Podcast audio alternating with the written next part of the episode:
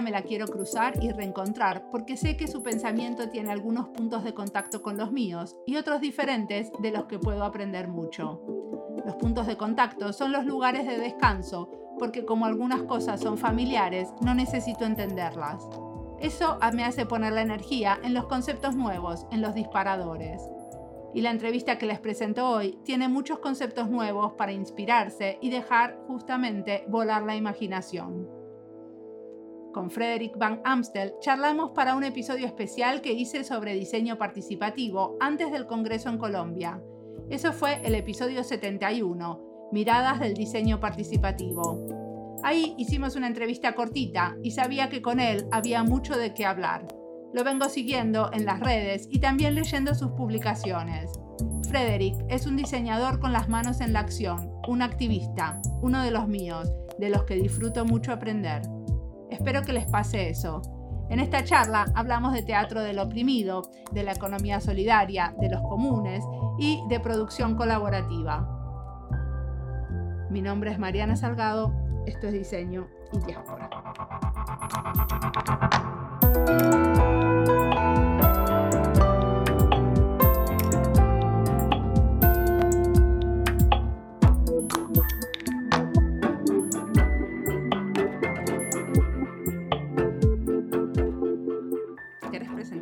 Bom, eu sou Frederic Van Amstel, mais conhecido como Fred, Sou professor atualmente da Universidade Tecnológica Federal do Paraná e minha cadeira é Design de Serviços e Design de Experiências.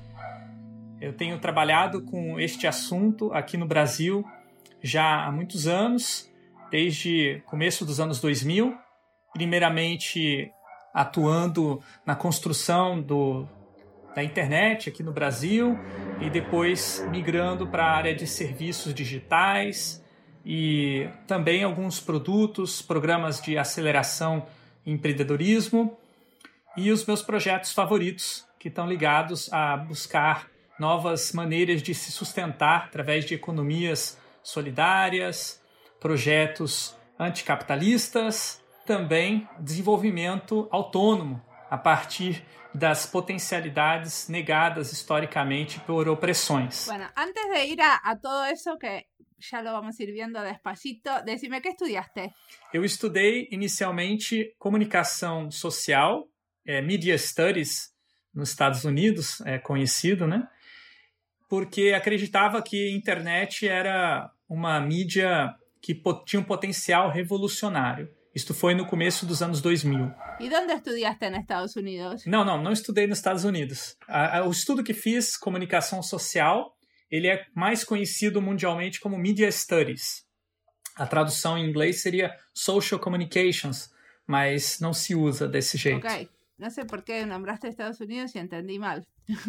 o sea, comunicación social. ¿Y qué, cómo fue que pasaste de la comunicación social al diseño? Desde o início de meus estudos, me interessava pela internet e descobri que uma das maneiras de intervir na internet, ter uma, uma um papel de produção nessa mídia, era se tornar um designer, um web designer. Então, estudei design por conta dessa necessidade de produzir na mídia que estava nascendo. E me apaixonei pelo design. Não sabia que existia uma área que combinasse o aspecto artístico com o aspecto social. E isso me interessou bastante. Na comunicação existia um aspecto social, mas o artístico não era tão forte, pelo menos na, no estudo que eu fiz. Ok. Aí empezaste, ou seja, empezaste fazendo desenho web e de a pouco esse desenho web começou a ser social? No meio do caminho teve um mestrado em tecnologia, que é, nos, em outros países é conhecido como Ciência, Tecnologia e Sociedade, Science Technology Studies. E fiz na universidade que eu estou agora, Universidade UTFPR. Aqui tem um centro de estudos dessa área muito forte na linha crítica. Então eles buscam sempre olhar para a tecnologia com um viés social, crítico, político e engajado.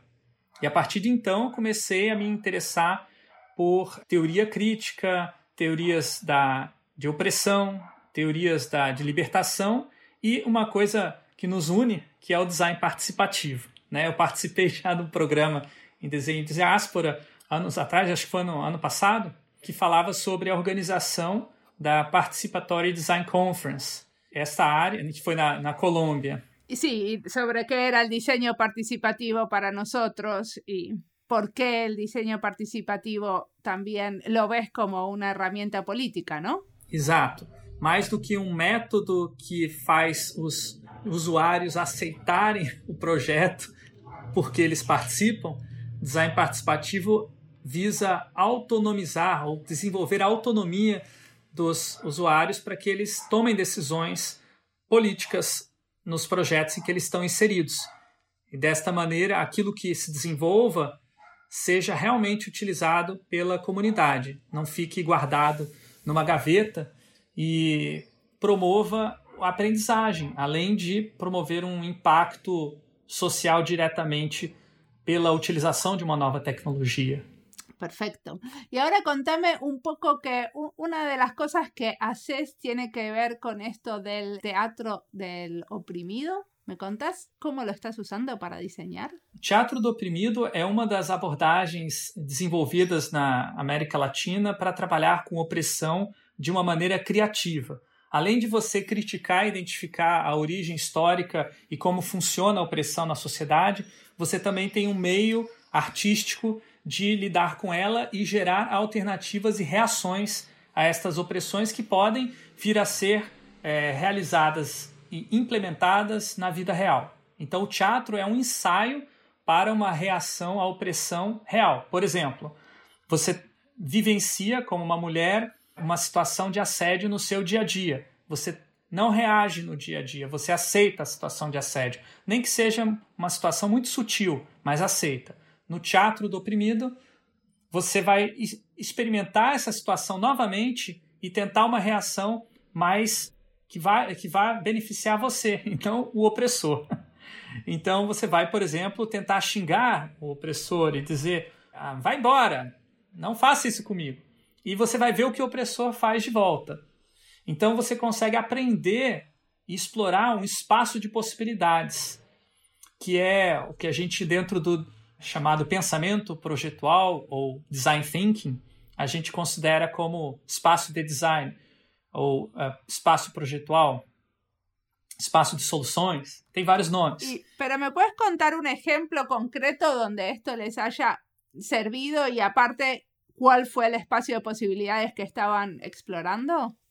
Bom, eu comecei a utilizar o teatro do oprimido como recurso pedagógico no ensino de design de interação. Então, os meus estudantes, eles não pensavam que tecnologia tinha qualquer coisa a ver com opressão. Eles tinham sido aculturados numa visão de que a tecnologia é neutra e ela não tem um lado na opressão. Então, se um opressor utiliza a tecnologia, dá no mesmo de que um oprimido utilizar a tecnologia. Então, a arma ela serve para os dois lados. Essa, digamos, é uma visão dominante que existe na nossa sociedade, mas que serve para esconder as ideologias e os controles que existem sobre esses poderes que as tecnologias têm na nossa sociedade, que estão concentrados na mão de poucos, poucas organizações e países.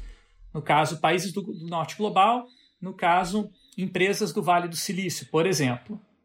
Então, os estudantes que estão no sul global do Brasil, eles precisam ter uma atitude crítica em relação a esses vieses para perceber como eles podem evitar é, reproduzir a opressão no trabalho deles, ou de serem opressores ao projetar interações com tecnologias. Então a gente usou o teatro como uma maneira de encarnar a tecnologia, literalmente, porque no teatro sempre tem uma pessoa que faz o papel de tecnologia e ela mostra as suas intenções, aquilo que foi projetada para ser. Então a tecnologia mostra que ela, ela pode ajudar a oprimir e dificultar a, a libertação da opressão, por exemplo. E que passa quando enseñas esto a los estudiantes? ¿Qué tipo de reacciones tenés? ¿Hay fricción o es, a todos les parece que está buenísimo y interesante? O sea, nadie se te revela e te dice, escúchame, Frederic. Opressão é um tema que sempre é, envolve-nos pessoalmente. Porque não é uma coisa objetiva que a gente pode tratar de maneira distanciada. Então a gente tem que se posicionar. Você pode se posicionar como isento em relação à opressão, mas nesse caso, dentro do teatro oprimido, você é considerado do lado do opressor. Então, os estudantes muitas vezes se sentiam pessoalmente provocados a se posicionar. Alguns não queriam participar, ficavam à parte, isso era permitido mas a maioria dos estudantes participava e colocava suas questões, defendia por que, que a tecnologia estava desempenhando o papel de ajudar a opressão ou porque ela estava desempenhando o papel de libertar o oprimido. E isso era uma é sempre um debate democrático que é facilitado por uma técnica específica do teatro do oprimido, que é o teatro fórum, em que você instala um debate público sobre aquela questão em que a tecnologia está embrenhada no seu dia a dia. E, e, e que passava nesse debate? Por exemplo, os estudantes percebiam que a tecnologia não tinha só um lado, ela tinha vários lados. Alguns lados estavam mais fortes que outros.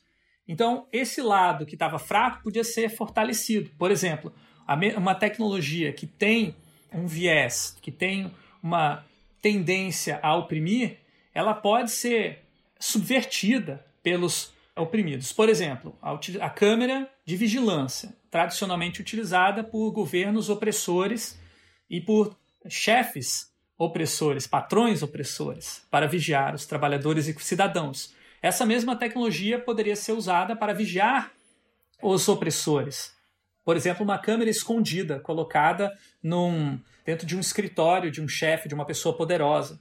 E aí a gente viu o que, que acontecia, como mudava essa configuração de poder quando a imagem do opressor era disponibilizada publicamente para debate, mostrando, por exemplo, o opressor se regozijando, satisfazendo, rindo com a desgraça dos oprimidos.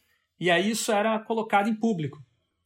Então, isso gerava uma sensação de que havia espaço para a, a luta, digamos assim, dentro da área de design de tecnologias, design de interação. Estuviste siguiendo, hablando de las cámaras de vigilancia, estuviste siguiendo el debate que hay sobre el reconocimiento facial que tienen muchas de las cámaras que están usando en China? Bom, esse reconhecimento facial, pelo que eu entendi, é um sistema de comércio, de pagamento, que autoriza o seu pagamento se você mostrar a face é muito utilizado como um recurso para identificar características pessoais sem a pessoa perceber que está sendo identificada.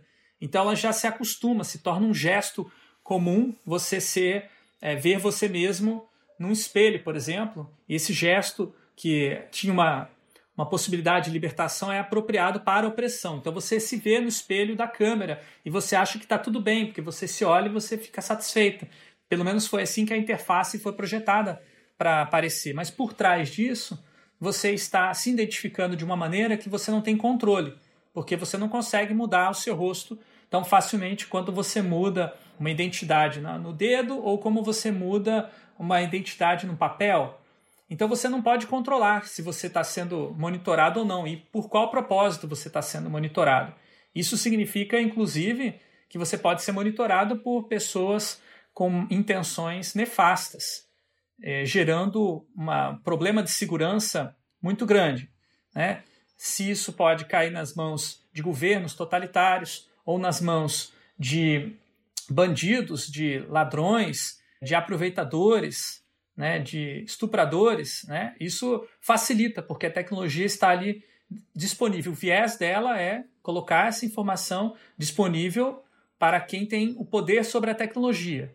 E, a, e não é uma relação de dupla, uma relação que seja bilateral, que tenha vantagem para os dois lados. Existe sim uma concentração de vantagens na mãos de quem produz a tecnologia e uma desconcentração, uma extração de vantagem ou de criação de desvantagens, na verdade, para quem tem que se submeter a essa tecnologia. No caso, o usuário, o cidadão, o comprador, consumidor, cliente, por aí vai.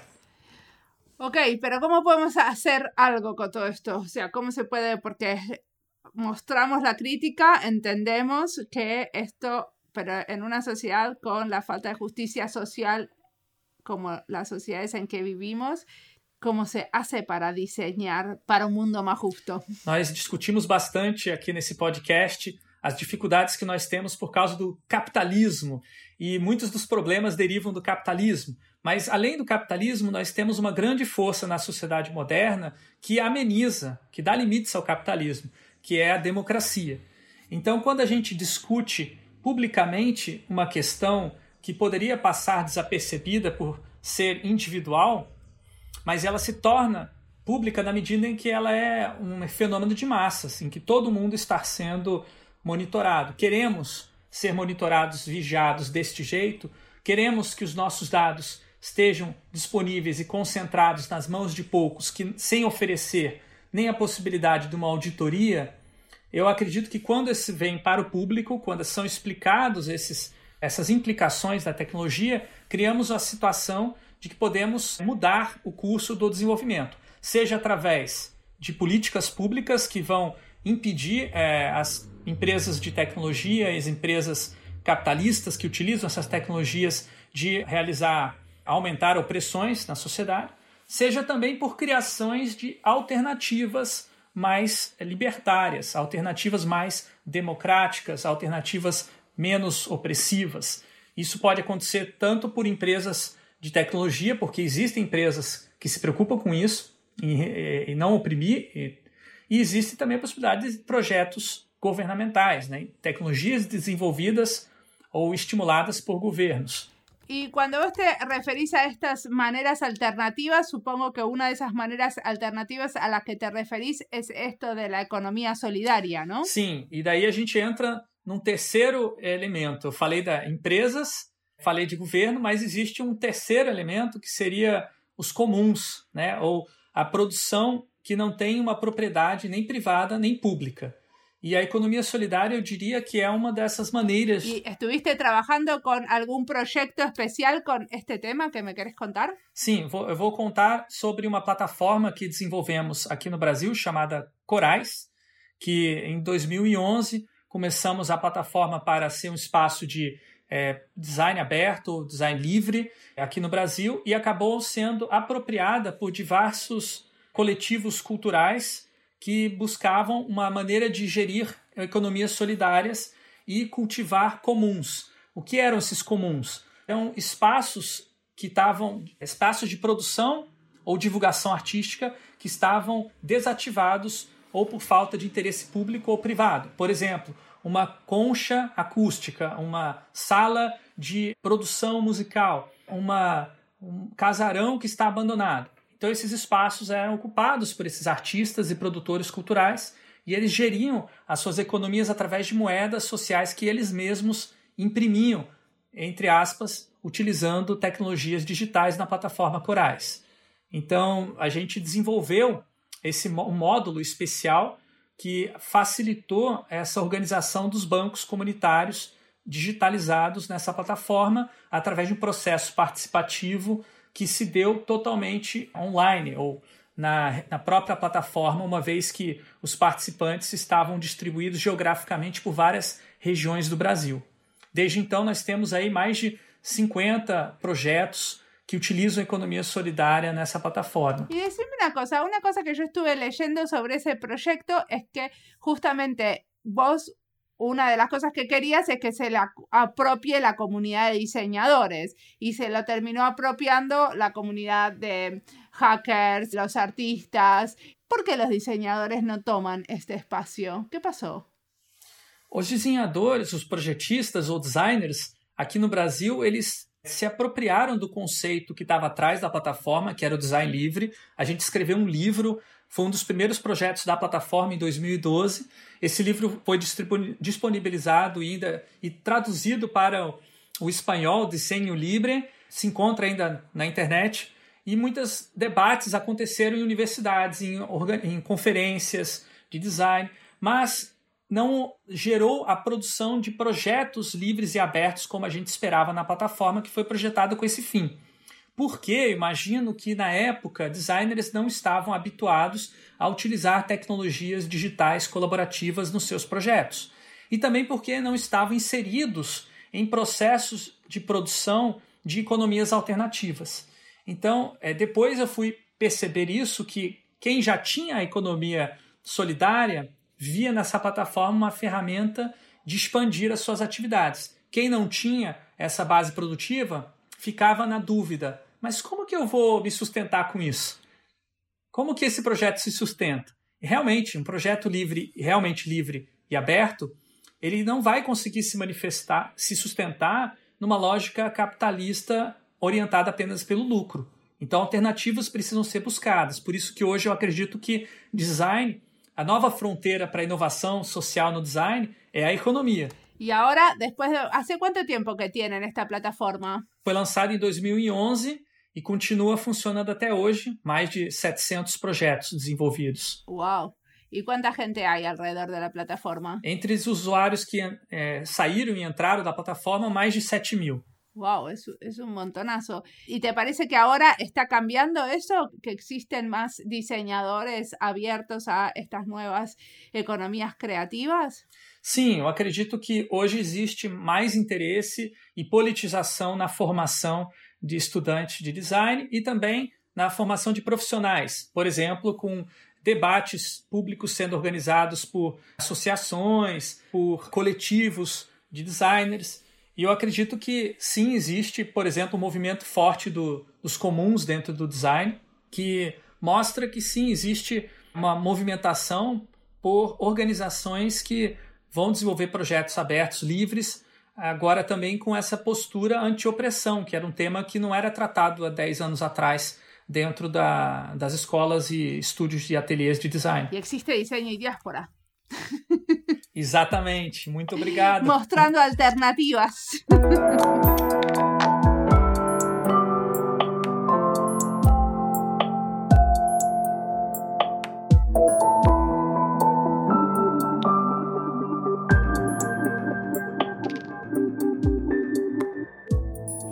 es parte de varias listas como Brasil y diseño, diseño y activismo, políticas públicas y diseño. Las listas las encuentran en Spotify y es una manera de navegar en los muchos episodios de nuestro podcast. Si están buscando material sobre un tema específico para su proyecto o investigación, también nos pueden contactar a nosotros y les podemos decir dónde buscar. ¿Por qué? Porque nos gusta saber qué están buscando, qué tenemos sobre eso, o entender lo que nos falta también es prioritario a la hora de construir redes entre diseñadores comprometidos. Frederick usa el teatro del oprimido como una técnica pedagógica para entender que la tecnología no es neutra. Me interesa especialmente el uso de técnicas de teatro en espacios de diseño, y sobre esto hablamos en varios otros episodios. Por ejemplo, en el episodio 196, Rosa Torget nos contaba de su interés por estos métodos. Cuando enseñaba diseño en la universidad, hice varias veces experimentos usando métodos de dramatización para ilustrar escenarios críticos, usando este concepto de diseño especulativo o crítico para explorar los límites de lo que estamos haciendo. Incluso en el ministerio hicimos una pequeña prueba con dramatizaciones.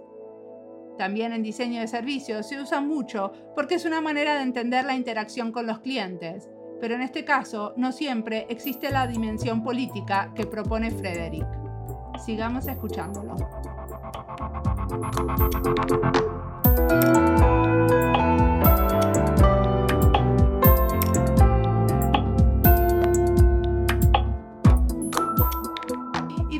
Trabajaste con un concepto que me parece muy interesante, esto de diseñar para la liberación, porque hasta ahora hablamos del diseño y el procomún y hablamos del diseño y la economía solidaria.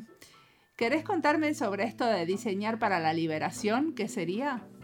Bom, no, o livro que lançamos, Design Livre, falava muito a partir de uma perspectiva do software livre, que é uma ideologia que foi fundada numa ideologia californiana do que é liberdade, ou seja, liberdade individual. Porém, com o passar do tempo e o envolvimento com teatro do oprimido, pedagogia do oprimido, e o trabalho do Paulo Freire, educador brasileiro que estimulou a, a procura por meios de a educação contribuir para a superação da opressão, a gente redefiniu o conceito de liberdade livre para libertação. Então, quando falo desenho para libertação, projeto para libertação, estou falando da liberdade que precisa ser conquistada coletivamente e não individualmente, como na ideologia californiana. Se, enquanto muitas pessoas estão usando software proprietário e sofrendo por isso, o software livre, por essa perspectiva, ainda não atingiu o seu objetivo, que é libertar os usuários do que eu chamo de usuarismo, que seria uma condição de opressão específica ou uma intersecção de opressões em que a pessoa é considerada apenas capaz de usar uma tecnologia e não transformar essa tecnologia e desenvolver. Quem é vítima dessa é, intersecção, em geral, já é vítima de outras opressões, como raça, gênero, como, por exemplo, capacitismo e outras que existem na nossa sociedade. Então, os oprimidos, além deles serem oprimidos através de relações sociais mediadas por espaços físicos, ou, por exemplo, como é muito comum numa rua, no ambiente público, eles também são oprimidos numa relação mediada por uma tecnologia digital. Aí, como usuários que são rastreados, vigiados e também nudiados, né, ou guiados para fazer determinados comportamentos estratégicos e benéficos apenas para os opressores que vão vender um tipo de produto ou serviço ou que pior, vão tentar influenciar o voto nas próximas eleições. E como saímos disso? Quando pensamos em projeto para a libertação, pensamos em propostas construtivas que mostram caminhos alternativos ao que está dominante. Então não é só a crítica, existe um aspecto criativo no projeto para a libertação, por exemplo, criando infraestruturas a partir de outras lógicas. Eu já dei o exemplo de plataforma Corais, mas existem vários outros exemplos que os nossos estudantes e profissionais que eu conheço que estão criando para abrir a oportunidade de ter esperança de que o futuro pode ser melhor do que ele é hoje. E melhor no sentido dos oprimidos e não dos opressores. Futuro que para os oprimidos melhor é aquele em que as pessoas são respeitadas nas suas diferenças e que existe uma, uma necessidade de solidariedade entre as pessoas para que elas vivam melhor. Então, existe um cultivo de uma solidariedade que não tem uma condição econômica como base, né? Tá bem, mas contame um exemplo. O que saiu de aí, por exemplo? Bom, além de plataforma Corais, existe projetos como uma vou contar um caso específico recente, né, uma coalizão de mulheres que produzem café que foram conectadas por uma estudante nossa aqui da universidade com mulheres que vendem café na cidade grande. E essas mulheres não se conheciam, não sabiam que as ambas enfrentavam dificuldades similares e o projeto dessa estudante, inspirada nessa ideal de libertação, juntou essas mulheres para que elas juntas discutissem como elas vivenciam a opressão e como elas podem se libertar juntas. E o resultado prático disso foi a criação de uma, um selo, né, um tipo de produto específico de um café feito por mulheres e vendido por mulheres na cidade de Curitiba. Além disso, uma exposição sobre a produção do café e quem produz, como são essas mulheres, qual o rosto delas e que a beleza dessas mulheres cafeicultoras. E um terceiro resultado dessa coalizão foi uma nova política pública, uma lei na cidade de Curitiba proposta para permitir que mulheres que trabalham em cafés ou trabalham em restaurantes ou bares, elas pudessem denunciar casos de assédio durante o seu trabalho de maneira discreta, sem gerar alarde, gerando uma ação policial eh, imediata. No entendí, ¿por qué tenían que denunciar las mujeres que trabajaban en el café o en el bar? Existe já uma lei municipal em Curitiba que os cardápios eles vêm com o menu, né, com as opções de bebidas. Existe uma bebida que você pode pedir para a atendente, né, bartender, e esse pedido gera é um código secreto que as mulheres podem usar para denunciar um caso de assédio. Então, não precisa falar que está sendo assediado. Pedindo essa bebida, a atendente imediatamente liga a polícia e a polícia intervém sobre o caso. Mas isso é só para quem é, está como cliente no bar. Não é para quem está atendendo, a bartender. Para ela precisava haver uma outra política, uma outra lei, que foi justamente a proposta feita por essa coalizão de mulheres do café e mulheres que trabalham como atendentes em outros horários. Pero decime una cosa, si se hace una ley que todos saben que tal medida, eh, tal bebida quiere decir tal cosa, o la ley lo que dice es que va cambiando la bebida que, que puede llegar a ser la denuncia. Porque si se hace la ley, también la conocen todos, y si la conocen todos, la conocen también los acechadores, digamos. É possível, mas considerando o contexto cultural em que os homens, no caso que são os assediadores, não se interessam pelo universo feminino, não se interessam por entender essas leis, não acreditam na possibilidade de reação, esse tipo de solução improvisada né, pode ser efetiva por um tempo. Existe uma necessidade de experimentar, que eu acredito que essa lei está propondo. Uma experimentação de uma maneira de reagir à opressão. Podem existir outras, mas essa é uma maneira bem específica que pode dar origem a outras leis, né? numa ideia de que a, a, a política pública pode ser prototipada também com uma, um experimento de design. E vocês estão trabalhando com gente que está fazendo políticas públicas? Sim, nós trabalhamos com a vereadora Maria Letícia, aqui de Curitiba, que acolheu esse pedido, transformou numa proposta de lei. Trabalhamos também com um deputado estadual, Goura, principalmente na área de sustentabilidade, direitos indígenas, visando utilizar o desenho participativo, o projeto participativo, como uma maneira de elaborar políticas públicas. Existe um caso também muito interessante. O Teatro do Oprimido foi utilizado também pelo seu criador, Augusto Boal, enquanto ele foi vereador, né, membro da, do conselho da cidade, durante os anos 1990. Ele produziu 14 leis utilizando o teatro como uma maneira de prototipar essa lei, essa proposta de lei, junto com a comunidade se chama teatro legislativo e é um, é um exemplo utilizado por vários países atualmente. A ver, decímelo mais despacito. Como se chama? Teatro legislativo. Bueno, yo trabajo en un ministerio y y parte del trabajo que hacen adentro del ministerio es hacer leyes o, bueno, diferentes tipos de documentos para gobernar. Y a mí me costaría pensar que puedo hacer teatro con mis compañeros, con mis colegas. ¿Cómo, cómo te parece que puedo empezar, por ejemplo? Bom, ainda não tive a oportunidade de experimentar o teatro legislativo diretamente, mas posso lhe contar que existe aqui no Brasil, em outra cidade, Belo Horizonte, um, o Gabinetona, que é uma coalizão de vários vereadores e deputados juntas, que representam principalmente pauta LGBTQIA. São pessoas que experimentam várias maneiras de criar políticas públicas e uma delas é o teatro legislativo. Então, um exemplo, elas querem propor uma lei para atender um problema específico social, a preconceito contra pessoas que são têm deficiência física na seleção de empregos. Como evitar isso? Então fazem uma sessão de teatro em que essa cena acontece, o preconceito ele é demonstrado através do teatro. E a plateia, que pode ser pessoas deficientes, mas pode ser também pessoas sem deficiência, pode ser pessoas de vários setores da sociedade, vão observar, identificar como se manifesta a opressão e propor políticas públicas que iriam diminuir ou talvez até mesmo punir a opressão quando ela ocorre.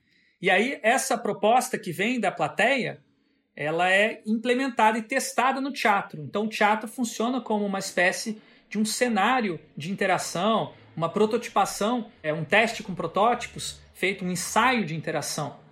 Mas o interessante do método é, do teatro do oprimido é que a plateia é convidada a quebrar a quarta parede e entrar na peça de teatro.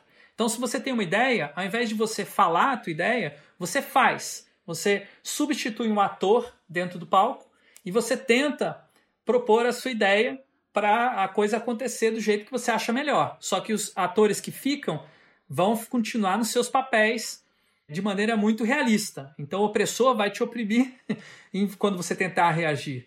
E aí você tem que ver qual é a estratégia dentre as várias possíveis, porque cada pessoa propõe uma, uma estratégia. Qual, qual delas que funciona melhor? E essa pode servir como recurso para criar a lei, aperfeiçoando ela e testando ela antes dela entrar em vigor e ser de fato promulgada pelos órgãos públicos. Perfeito.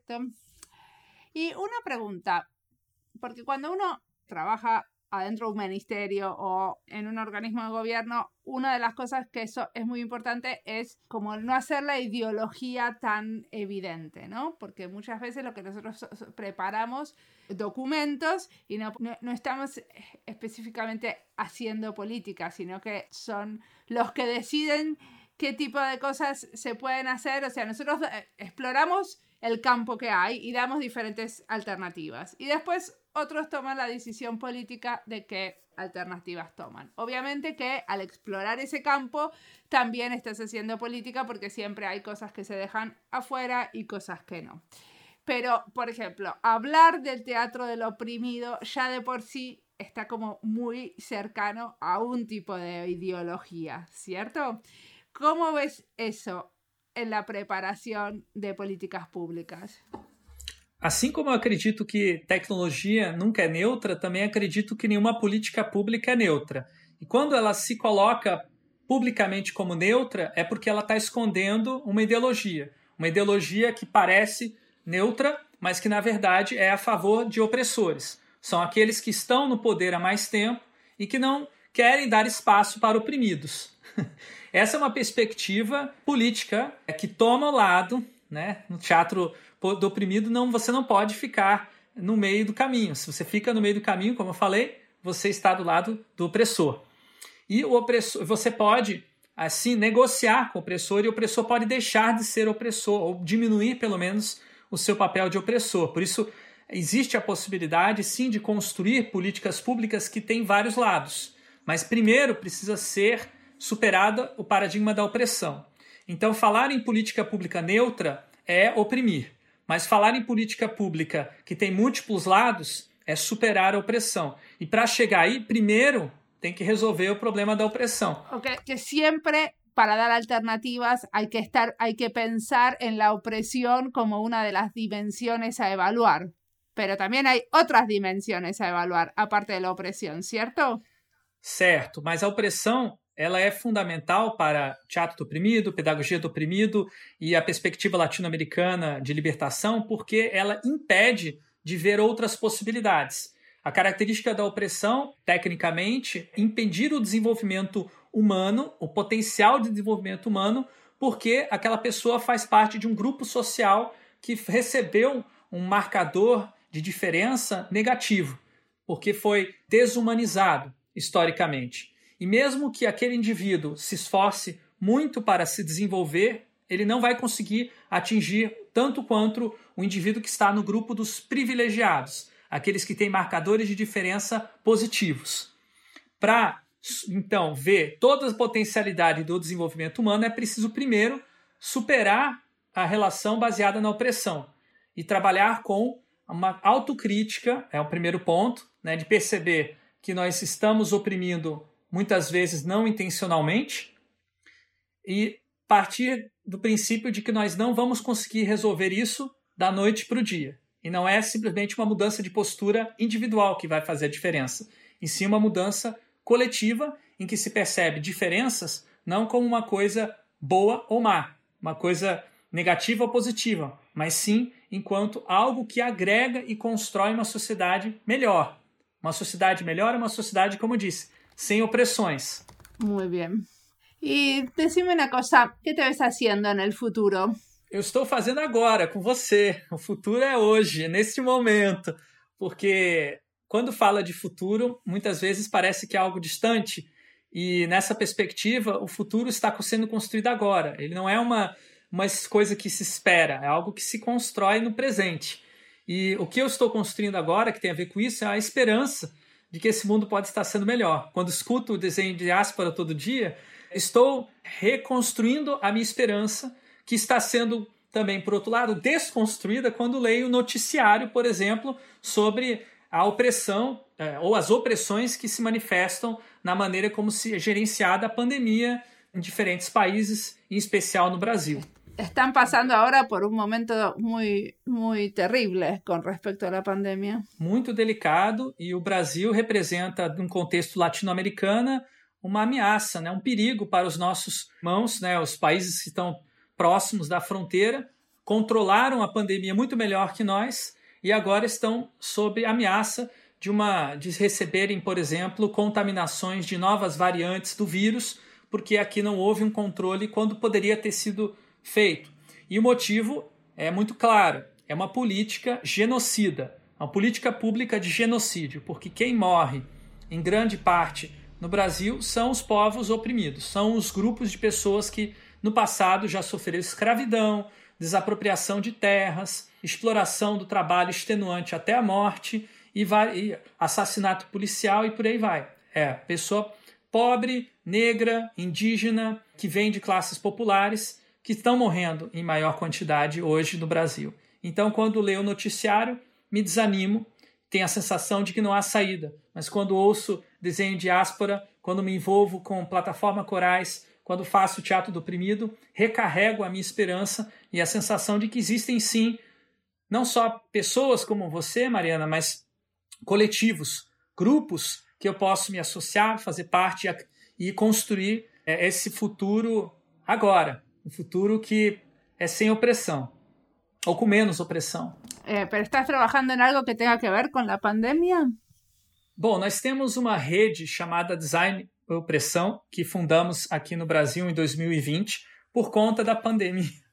Vários pesquisadores, professores e profissionais que se interessavam por esse assunto e que trabalhavam individualmente nas suas universidades, empresas, se reuniram por causa da pandemia, porque estávamos isolados, conversávamos por WhatsApp, Facebook e sentimos que esses espaços eram muito individuais. Precisávamos de espaços coletivos para se sentir parte de um grupo de apoio, para enfrentar é, essa situação e, por outro lado, pensar o que o design podia fazer a respeito da pandemia e de outras situações que geraram opressões, intensificaram opressões nos nossos territórios. Pero esta red de diseño de opresión es abierta a otros que se quieran unir ou é só para desenhadores brasileiros? Não, inclusive temos participações latino-americanas de outros países né? Não saberia dizer todos os países, porque as pessoas às vezes não se identificam, mas já tivemos participantes de Argentina, de Equador,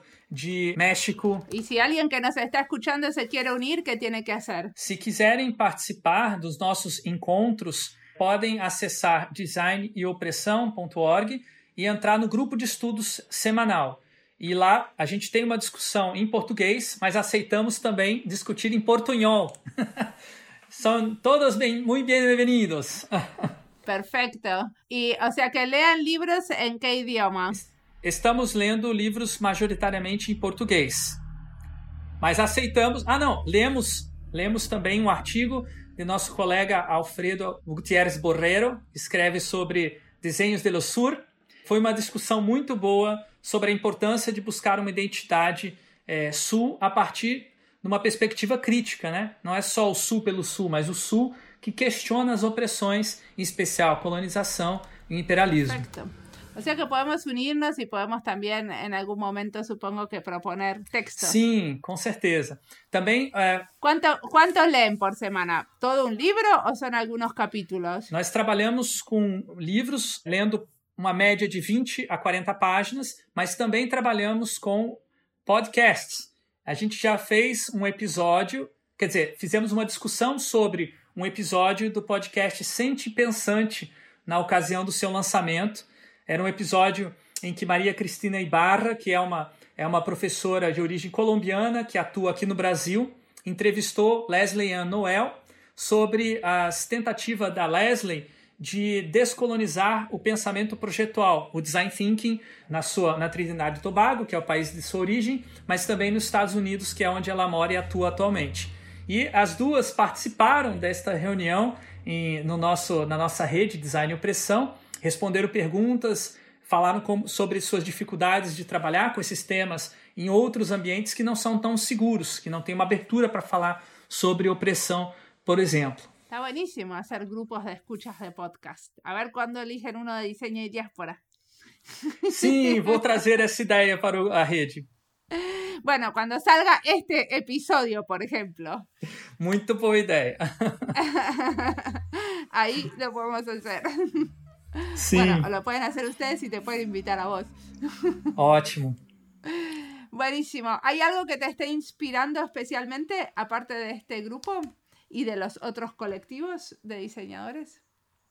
No momento, estou muito inspirado em ler um trabalho chamado Conceito de Tecnologia, um livro de um filósofo brasileiro chamado Álvaro Vieira Pinto, que durante os anos 70 elaborou uma das, uma das teorias críticas de tecnologia mais amplas, que inclui também uma teoria de design, de projeto.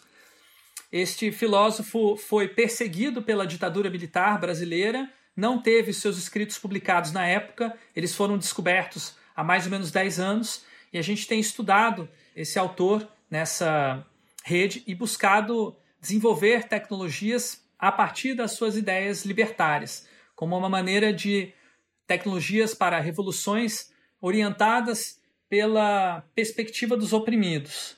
Isso tem me inspirado todos os dias em que eu leio pouco deste livro e também como eu vejo, por exemplo, a relação que Vieira Pinto tinha com Paulo Freire e Augusto Boal, que eram contemporâneos, pessoas que articulavam uma proposta de revolução cultural, é, não no modelo chinês, mas revolução cultural no modelo latino-americano.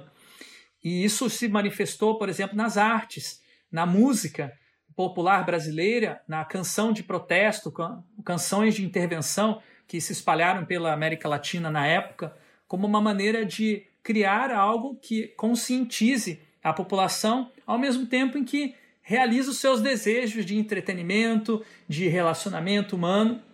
E eu acredito que isso é um exemplo muito interessante de como o design pode contribuir para a libertação. É, o projeto para a libertação inclui produção de design como produção cultural, produção cultural crítica, autônoma, independente, mas ao mesmo tempo conectada y no isolada del mundo. Está buenísimo. El diseño como producción crítica, autónoma, independiente y no aislada, ¿no? Perdón, te lo repetí porque me gustó. ¿Qué le dirías hoy al Frederick adolescente que recién está empezando en diseño? o primeiro livro sobre desenho que li é Design para quem não é designer, de Robin Williams. É um livro que às vezes é considerado como sendo simplista demais e um, um livro que é, não é profissional o suficiente, mas para mim teve um impacto muito grande, porque me ajudou a ler o mundo como sendo projetado e que havia intenções por trás dos mínimos detalhes das coisas que a gente via num cartaz, numa imagem, numa, numa animação, um desenho. Então eu recomendo esse livro, mas com uma perspectiva crítica de que o que o livro diz que tem que ser pode ser diferente também. Porque recentemente, com os nossos estudantes, fizemos o experimento de quebrar todas as regras que estão nesse livro, em outros livros clássicos de design gráfico, que foi a escrita do manifesto Design de Senso. Quem escreveu esse manifesto? Esse manifesto foi escrito pelos nossos estudantes em 2019 como uma tentativa de reagir a todas as ideologias noratlânticas, né, que vêm do norte global, em especial da Alemanha. Aqui existe uma influência muito grande do design alemão sobre a educação de design brasileira. Então, eles quebraram todas as leis da Gestalt, da disposição áurea, né, planejamento áureo, da, da proporção áurea, todas as é, regras de contraste, harmonia, tipografia, foram quebradas no layout desse manifesto. E o texto dizia: queremos um design que seja descolonizado, um design que não sirva apenas para ser apreciado pelos estrangeiros, mas que também a nosso povo, né, em especial que eles não, não conseguem adquirir produtos de design porque são hoje focados na elite, também possam se beneficiar do conhecimento de design que existe nas universidades e nas práticas profissionais. Bueno, muchísimas gracias por la entrevista. Muchas gracias, Mariana. Estoy muy satisfecho de, de hacer parte de, de Diseño de Diáspora y ingresar en este, en este movimiento de, de reconexión con nuestra maravillosa América Latina. Muy obrigado. Muchas gracias por su trabajo.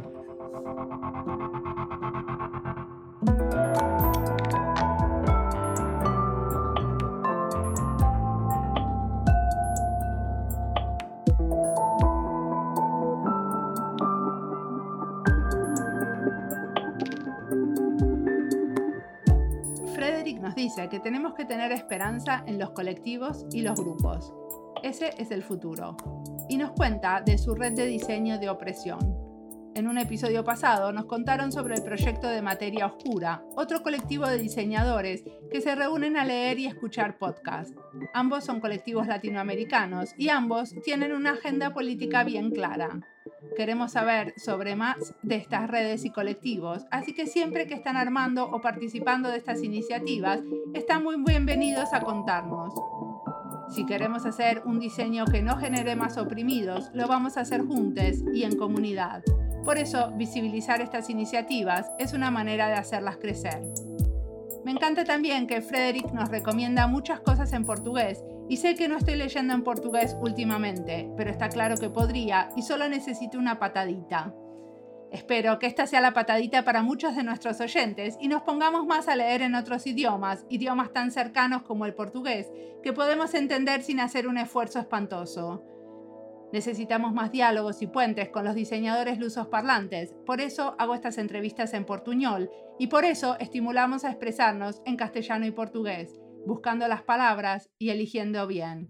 Si vamos a apoyar un diseño para la liberación, esto va a ser desde la diversidad de lenguas, maneras y comunidades. Por eso hacemos un podcast bilingüe, multilingüe. Es parte del activismo, demostrar maneras alternativas de hacer, pensar e imaginar diseño. Gracias Frederick por la inspiración y la buena charla. Como siempre, la música del podcast es de Antonio Zimmerman, el diseño de sonido es de Andy Fechi. Este podcast está publicado con licencias para el bien común con atribución. Esto fue Diseño y Diáspora. Pueden seguirnos en nuestras redes sociales, en YouTube, Instagram y Twitter, o visitar nuestra página web diseñoydiaspora.org. No olviden recomendarnos. Nos escuchamos en la próxima.